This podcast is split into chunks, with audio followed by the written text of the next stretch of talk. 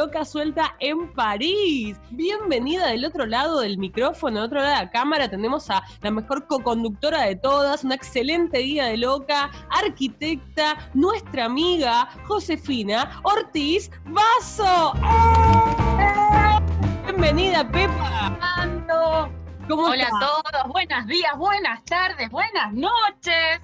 ¿Cómo anda esa pandemia por ahí? ¿Cómo está? ¿Hace cuántos días que no salís de casa? Hace el 20 salí por última vez. Ah, bueno, hasta hace seis días. Yo estoy hace 10 días acá que no conozco, no, no vi todavía de nuevo el piso de, de la calle de mi casa. Así que estoy medio arrastrándome de todo, pero bueno, pensé que una de las mejores opciones de quedarnos en casa es conocer un poquito más sobre la cultura francesa, la historia, los reyes, las reinas, los palacios. ¿Y con qué me gustaría empezar? Me gustaría empezar con María Antonieta, esta reina tan popular, tan odiada, tan rechazada, este chivo expiatorio que tuvo Francia. ¿Qué, qué opinas? ¿Qué te parece empezar con este tema? Me parece bien porque es como decís, es popular, pero a la vez tiene esa doble cara, ¿no? Y hay como mucho mito, mucho desconocimiento. Totalmente. Eh, sí, sí. Es a la vez popular e impopular también.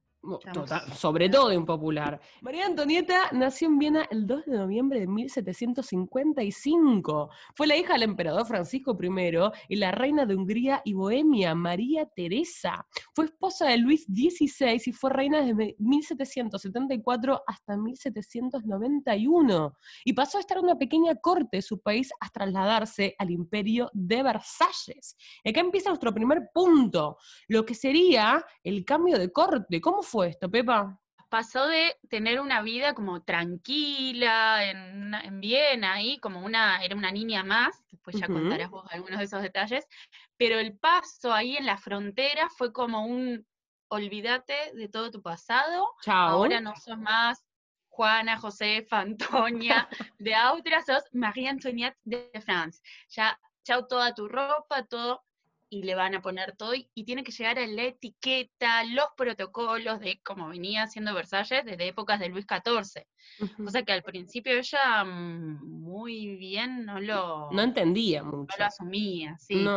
Es como decís vos, Pepa, ella se trasladó también a los 14 años, bastante chiquitita, em, de una corte pequeñita, una corte donde la mamá eh, iba a los orfanatos en los días de fiestas para ayudar a los nenes, alimentaba, le daba sus juguetes, y después, golpe y porrazo, pa, pasó a lo que era eh, Versalles, con sus hectáreas y hectáreas de jardines, palacios, habitaciones, de todo. Entonces. Y pensar que ella estaba, aparte, era el foco de las miradas. Entonces también eso, porque era la nueva, la que venía de afuera, la austríaca. Ella llega a Francia y cuando está llegando a la frontera, le sacan sus mascotas, porque esto que vimos en la película de Marie Antoinette pasó de verdad, le sacaron al perrito que tenía de Sofía Coppola, exacto. Pero bueno, la desprenden todo su pasado y dicen, bienvenida, María Antoniette, a partir de ahora sos la heredera al trono de Francia, sos la mujer del delfín de Francia.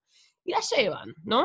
La llevan para, para Versalles, pero antes de llegar a Versalles, ¿se va a dónde? Pasa por París. Va a haber la presentación de los delfines en París, en la Piensen que París queda a 20 kilómetros más o menos de Versalles. Y mm, bueno, cuando los presentan, ella al principio la gente estaba como, como con mucha ilusión, como que sí querían, la esperaban. querían a los reyes, la esperaban. Y se va a hacer una fiesta con, de que hay miles de personas en lo que ahora es la Plaza de la Concordia, que en aquel momento se llamaba, vos decís Plaza de los Delfines. Eh, sí, no, era la Plaza de los Delfines, era la Plaza de Luis XV, que de hecho se le hicieron en honor a él por una por una fiebre muy elevada, que ya casi estaba muriendo. Luis XV fue el abuelo de Luis XVI, no fue el papa, fue el abuelo de Luis XVI, y en honor a él le hicieron esta plaza que fue donde la estaban esperando a María Antonieta. ¿Y qué pasó ahí? Exacto. Bueno, se hizo una fiesta donde hubo fuegos artificiales. Contextualizando un poco, en aquel momento en Versalles estaba, eran normales los fuegos artificiales, los banquetes, pero en París no, y hubo tanta gente que se reunió que hubo, salió, salió mal. Pisó con el pie izquierdo María Antonieta. Empezó mal. Los fuegos se dispararon contra la multitud, hubo un desperfecto técnico Y ese día, que era el, día de su presentación, murió gente, murió, según el dato que yo tenía, eran unas 133 personas, aunque sean 30 personas, igual es como un, un símbolo como de mal augurio, exacto. También tenía la información de que no solamente fue por el fuego artificial y por este perfecto, sino porque eran más de 50.000 personas en un lugar desesperados por el fuego, por las llamas, por todo esto, que se empezaron a pisotear y algunos hasta se murieron por, por los choques y los golpes de todos. Aparte, en ese momento la, plaza estaba diseñada como con unas zanjas en el medio, entonces por ahí también eso no entra. Como que se quedaban, claro, en el medio. Pero bueno, ahí empezó mal y esa sería como la presentación de ella. Eh, sería como la fiesta fiesta que no termina ahí, porque también una, una de las cosas por las cuales se la, se la empezó a criticar es por la obsesión que tenía hacia la ropa, hacia la moda, hacia las pelucas, y también, así como decían que empezaba a gastar mucho dinero en, todas estas cosas banales, eh, el mm. tema con su pareja, con este chiquito tímido, va chiquito, yo tenía 18 años y hasta los 20, ¿cuántos? 23 más o menos, eh, no pudieron tener relaciones. Siete, siete, años estuvieron sin consumar el matrimonio. Sin encanta esa palabra. sin consumar. es que para darse una idea, cuando los casaban a los delfines, delfines son los herederos del trono, eh, se hacía un día que era la ceremonia de consumación, y se los ponían detrás de una cama con cortinas y se tomaba nota de que sea realmente se estaba consumando. Muy fuerte eso, ¿no? Siete años. Y la gente, lo, muy fuerte, sí, porque, bueno, la función de María Antonieta en la corte era eso, traer herederos al rey. No, pero me refiero muy fuerte ya de, por sí el hecho de que eran chiquitos, ah, no se habían visto nunca, y encima te obligan a meterte en una habitación con toda la gente anotando, viendo lo que sea de, tu primera vez. Bastante es muy, muy fuerte eso. Pero bueno, ¿y qué pasó durante? Pero pensá que eso nosotros lo pensamos con una mirada del siglo XXI, ¿no? Sí, lógico, lógico. Eran así las cosas, muy fuerte también me parece, pero... Pero para pasarlo en blanco, este, este chico tan tímido, que ni siquiera lo podía mirar en los ojos a María Antonieta y tenía que hacerlo delante de todos, y no lo logró durante mucho tiempo. De hecho, María Antonieta le enviaba cartas a su mamá diciendo, ¿qué pasa? ¿Qué pasa? Que no puedo consumar. linda. Y la madre le mandaba consejos de cómo seducirlo al rey, pero parece ser que no era, no era ella. No fue ella el problema, porque viste siempre se le culpa a la mujer. Esa es otra, claro, siempre. Siempre. no, pero me refiero a, porque no es la primera em, heredera o no es la primera reina en tener problemas respecto a dar herederos. Catalina también, la reina Margot, que se tuvo que, anular el matrimonio también. Entonces, es siempre la culpa de la reina. Siempre la culpa de la reina, pero bueno, en este caso con la llegada del hermano de María Antonieta, que le dio algún tipo de explicaciones que terminaron operando al, rey. Cuestión que tardaron muchísimo. Entonces, claro, esta chica que eh, estaba tanto tiempo sin hacer nada en Versalles, no podía tener relaciones, la gente le va mal, dijo, bueno, me voy a expresar de otra manera. ¿Y cómo se va a expresar? A través de las pelucas, a través de, la, de, las, vestimentas.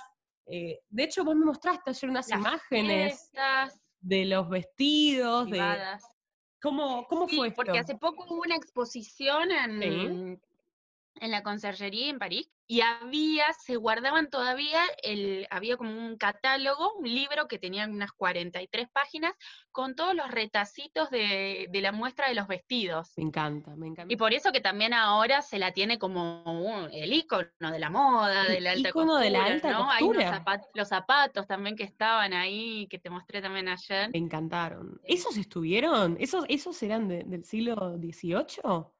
No, no, son reinterpretaciones ahora modernas de aquella época, como también todo lo, las pelucas. Ah, e, eso sí que estaba. Eso bueno, las pelucas también es como un metro de altura. Un metro, un metro veinte decían que tenían las pelucas de María Antonieta. Em, es, esto, volviendo al tema de que no podía tener relaciones con su rey, que la gente empezaba a hablar mal, se vuelcan todo lo que es la alta costura, las pelucas, se hace muy, muy, muy amiga de, su peluquero personal y empiezan a inventar esto de las pelucas, que ya existía con Luis XIV, porque Luis XIV era un rey, ¿qué pasó con este rey? Volvamos a Rey Sol. era calvo, entonces empezó como a utilizar pelucas, pero ¿qué es lo que hizo María Antonieta? Le hizo 3.0 las pelucas, la evolucionó, le metió la moda, lo fashion, no era ya solamente pelo. Teníamos que poner pelucas altas, grandes, voluptuosas, pelucas que tenían eh, plumas de aves, pelucas que tenían. ¿Cuál es la más conocida? Hay, hay una carta que vos la debes tener en el libro, que la madre le manda y le dice como, che, me parece que te estás pasando un poco con las pelucas. le decían, puff. Me encanta. La más conocida es la de, bueno, había con frutas, sí. había con, con joyas. Ah, pero decir la más, más, más conocida. Me encanta, la del barco. Esa era la que estaba mm. esperando que la del barco, barco. Era un barco de la Marina Francesa, que lo, lo, hicieron como en miniatura por una, también por un, un festejo, hizo la representación en su peluca enorme, pero imagínate toda la gente, no entiende nada, y todo lo que hacía la reina era popular, como dijimos al principio, se la quería, se la odiaba, lo que sea, pero era una reina popular, entonces todo el mundo empezó a ponerse pelucas enormes que se iban para un costado, que se para el otro, gracias a María Antonieta. Hasta que, bueno, como vos dijiste, logró dar herederos, tuvo tres, uno lamentablemente falleció muy, muy, muy pequeñito, em, y ahí se dio cuenta también que la corte ostentosa, que estos temas banales, que no, no estaban muy copados para lo que era la crianza de sus hijos.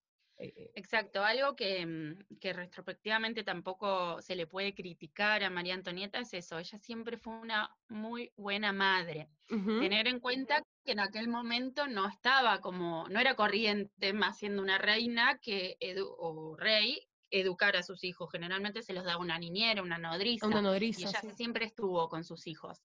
Y ahí fue donde se fueron, se alejaron un poco del palacio y se fueron a lo que ahora se conoce como la aldea de María Antonieta.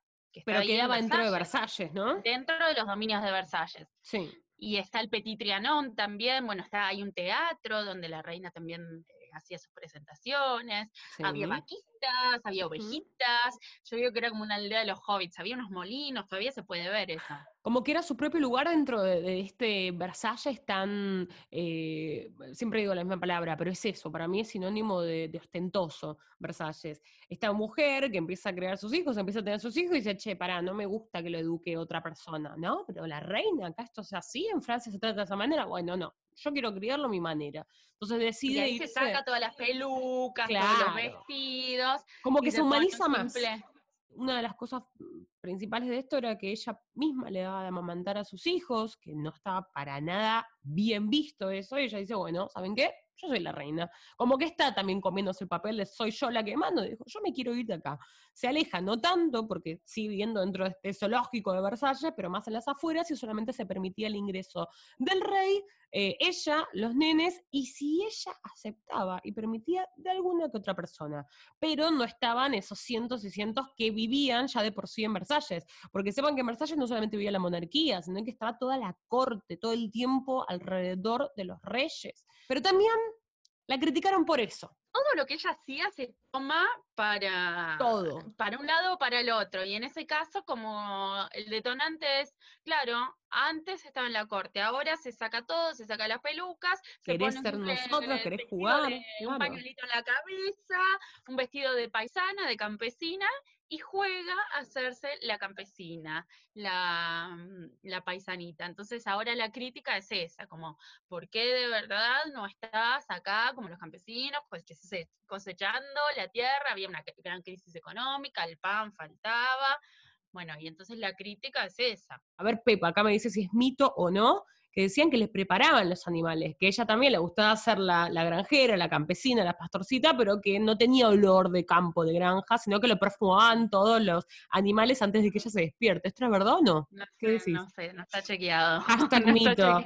Pero bueno, también es esto, un montón de cosas dentro de, las críticas de María Antonieta nunca se corroboraron. Y ahí con esto que decís justamente de los mitos, está la famosa frase esta que la condena, entre comillas, y que se repite hasta el día de hoy, que es esto que el pueblo no tenía pan, no tenía harina, y si el pueblo no podía comer pan, ¿qué, podía comer, Anto? Que según María Antonieta. Que coman pasteles, así lo digo, que coman pasteles. Pero también, nuevamente, nunca se comprobó la veracidad de esta frase No, nunca. Y, yo, para mí. De hecho, lo más seguro es que no, no se haya No, Pero eso no importa porque el rumor ya está instalado y esa es la idea que tiene Otro rumor más. de su reina. Y el punto estratégico, digamos, la gota que rebalsó el vaso, por el cual dijeron, che, algo está pasando, el pueblo tiene hambre y la otra se está burlando, es con las joyas, con esta, este collar. El asunto del collar, la fer del collar, que se hizo después también una novela de Alejandro Dumas, ahí lo tenemos. Sí. Había esta. Ella sí que le gustaba mucho el, el bijou. Pero en este caso sí que le habían ofrecido un collar muy, como muy caro, y ella se lo rechazó. Esto está comprobado, que lo rechazó, no, no lo quiso comprar. Pero lo que hicieron fue una trama, una tramoya, la engañaron, o sea, la, un poco como chivo expiatorio, que es esa palabra que digo siempre, que hicieron como un acuerdo ficticio, una mm, como que ella había comprado la joya, la reunieron en lo que ahora es el, Jardín de la Reina, que era el laberinto, sí. pero no estaba ella, sino que había una actriz. Sí, la amante del cardenal, ¿no? La amante del cardenal Rohan. Sí. Exacto, y entonces para que quede sentado como que ella sí había comprado ese collar y para que se expanda también el rumor de todo lo que gastaba esta Madame Deficit. Bueno, la, la, amante, esta embustera, era Jeanne de Valois Saint-Rémy, que era la estafadora, la amante del canal Rogan y que tuvo también que planear todo el asunto del collar para mantener su costosa vida, porque también le gustaban los lujos. Dijo, bueno, ¿qué podemos hacer? Tenemos un parecido con la reina, engañemos a este joyero para que nos haga algo eh, y le mandamos, le mandamos la factura a la reina. Entonces lo logran estafar y ¿qué pasa ahí? Eh, yo creo que Luis XVI en ese momento la, defendió y se comprobó que, ella no tenía nada que ver. Pero bueno, otro rumor Pero más. Es como ahora, ¿no? Con las redes sociales, con todo esto, como que ya quedás marcada. Quedás escrachado, sí. Ya la gente empieza como a dudar, ¿lo habrá hecho o no? Hasta que sucedió el tema de la marcha de las mujeres. Bronca, odio y hambre. No puede salir nada bien de todo esto. ¿Qué sucedió con esa marcha de las mujeres? ¿Qué pasó? Bueno, este es uno de los momentos claves del inicio de la Revolución Francesa, cuando miles de mujeres se reúnen en París, en el Hotel de Ville, y van marchando esos 20 kilómetros caminando hacia París. Eran pescadoras, trabajadoras. Hacia Versalles. Sí. Hacia Versalles. También había hombres, lo que pasa que lo que se dice es que los hombres muchos iban como disfrazados de mujeres, porque la idea era que cuando lleguen ahí al patio, el, el patio que está ahí adelante de, de ver, del palacio, la guardia no, no dispare, no, no actúe en contra. Entonces, esa fue, ese es el momento clave en que vienen a buscarlo a los reyes, sobre todo eso, para que estén en París, para traerlos de vuelta y para que vean la realidad de lo que estaba pasando a la gente, el panadero y la panadera, les decían a raíz de esta frase que contábamos antes. Lo que hacen en ese momento es secuestran, agarran a los reyes, a los herederos, y los trasladan a París. Quédate ahí, quédate en París. Decir esto de que, que, se termine esa monarquía absolutista que se venía gestando desde la época de Luis XIV. Entonces, la idea al principio, como vos decís, no era la guillotina, era ser una monarquía constitucional. Enjuiciar. Eh, los sean simples representantes. Pero bueno, eso salió mal. Eso salió mal porque. Tuilerías. No, las tuilerías. Un palacio que hoy ya no existe más. Eh, hoy están los jardines y las tulerías que son hermosos, muy lindos, pero no existe ese palacio. Y estuvieron prisioneros ahí durante un tiempo. ¿Hasta qué pasa? ¿Qué quisieron intentar? ¿Qué, quisieron hacer? Y bueno, ahí, ahí se la mandaron, ahí es así que no hay con qué defenderlos, huyen los reyes, escapan. Pero huyen porque ya se eh, veía lo que estaba pasando y también... Se veían, ya estaban sabían lo que les iba a pasar. la revolución, traición a la revolución, una comunicación. Los Borbones todos empiezan a, escaparse, empiezan a, comunicarse con Austria también, hay cartas de, de cómo el rey está planeando esto. Y cada vez era más rápido también también el tema de guillotina, guillotina, guillotina, juicios, juicios, juicios, juicios muy dudosos, ¿no? Al fin y al cabo. Lo que querían era cortar cabezas para terminar con este asunto. es la época del terror que el terror. en otro capítulo. Pero lo cierto es que no les va muy bien en esa fuga porque los descubren. Ellos salen, en teoría, como disfrazados de campesinos. Campesinos, sí. Pero son un poco torpes, ayudados, por cierto, por uno de los que se cree que fue amante de María Antonieta. Cabe destacar acá que Luis XVI nunca tuvo un amante, no se, la, no se le conoce ningún amante, ni varón, ni mujer, ni nada en toda su historia. Fue 100% fiel a María Antonieta, pero de María Antonieta, a ver, después de lo que le dijimos en esta casi media hora, había muchos mitos sobre ella pero tenía un amigo muy cercano, que nunca se comprobó ninguna relación eh, cuerpo a cuerpo, piel tu piel, tu piel, iba a decir, pero sí también muchas cartas como amigos íntimos. Persen, el amigo de la reina, pone, acá está. El amigo, me encanta, el amigo de la reina. Pero lo que pasa es que Luis XVI no era muy el rey collón, le decían. Luis XVI era grandote, era gordote. de hecho, también ahí empieza a haber muchas de estas folletos donde se, burlaban de los reyes y lo muestran como a él como un chancho, a ella como una avestruz. Sí. Eh, esto con la revolución, mucho de esta folletería. Lo ayuda a que la familia real se escape, pero le salió bastante mal. ¿Por qué? Porque, primero y principal, era muy raro que unos campesinos estén vagando por, por, todo Francia con una carroza increíble, con sus más de 10 pelucas, con sus vestidos, em, al nene más chiquitito, a Luis XVII, le habían puesto una peluca, pero también era como muy raro, ¿viste? Cuando vos decís, este tiene pinta de que para mí no es nada campesino. Entonces decían que el rey como que estaba coimiando, como que cada vez que alguien dudaba, que veía como, como los papeles, eh, los visados o, los papeles de, ellos que eran falsos, se dan cuenta de que algo estaba, algo no estaba bien, hasta que en un momento hay uno principal que se aviva.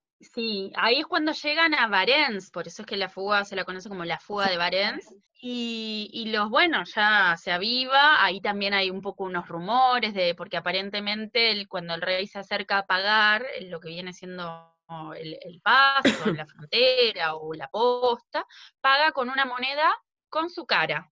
Me encanta, me encanta. ahí está el rumor ese. Eh, yo lo que había visto en algún documental de estos de, arte o de secretos de la historia que pasan acá, es que mm, en realidad no, la persona que lo reconoce lo reconoce porque lo había visto en Versalles. Era, había trabajado en Versalles. Esto lo digo también para contextualizar, porque ahora tenemos eh, Facebook, Instagram, YouTube, y ahí la gente no conocía la cara de los reyes. Eso es lo que es lo más llamativo, ¿no? no por ahí había cuadros, pero no todo el mundo accedía. Entonces, por eso es que ellos iban disfrazados de campesinos y que si la hubiesen hecho bien, no tenían por qué reconocerlos, claro. claro. Sí aparecían en las monedas, en las monedas de oro que cuando lo, frenan a los reyes estaban cansadísimos, van a agarrar la moneda, miran la moneda y dicen, querido, este sos vos, y ahí lo llevan. Pero la otra versión es que no, que este, esta persona que lo va a encontrar ya directamente trabajaba, era parte de la Guardia Real y que por eso dijo, a este lo tengo conocido.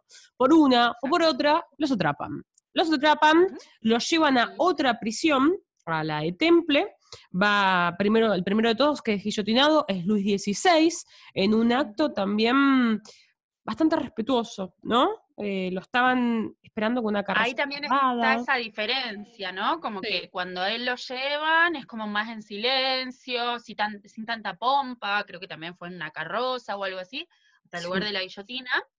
Y después cuando a ella la llevan, ella después la, lo separan de sus hijos y la llevan a la conciergería y le hacen eh, el juicio. Y cuando a ella la llevan, ahí también está la diferencia, ¿no? Con el respeto que lo habían tratado a él, a ella no. Y ya de por sí el juicio fue bastante dudoso, porque una, una de las tantas cosas por las cuales se lo condenó era por ah, adulterio, ¿no? Sí, es horrible. Eh, de todas las cosas que la condenaron, que Lo muchas cosas, fue esa una de las que, la única en la que dijo no. Me pueden decir que se plantó y dijo yo, me pueden decir que gasto dinero, pero ahí se plantó y dijo con mis hijos no, porque como decíamos hoy, ella era una reina que había educado a sus hijos, que, que era muy cercana a ellos, y estaba el niño en la sala también, el tema por el cual, una de las cosas por las que se lo juició fue el adulterio del nene. al nene lo van a separar de los brazos de su mamá y durante meses y meses lo van a estar eh, torturando y le van a estar, como, como se decía, lavando la cabeza para que mm, en el juicio eh, esté en contra de su mamá, le diga que lo, obligaba a masturbarse delante de él y de su tía, delante de ella y de su tía, que lo tocaban, y ahí es cuando ella en el medio, que hay un cuadro muy reconocido que se para delante de toda la corte y dice, mujeres, ayúdenme en esta. Aclama es, a las mujeres, sí. Es claro, es una vergüenza, es una mentira lo que está pasando. Y se la absolvieron. Bueno, está bien, sí, sí. Sí. Pero bueno, nueve meses más tarde. No se salvó de la guillotina. No se salvó, no se salvó porque nueve meses más tarde va a ser guillotinada.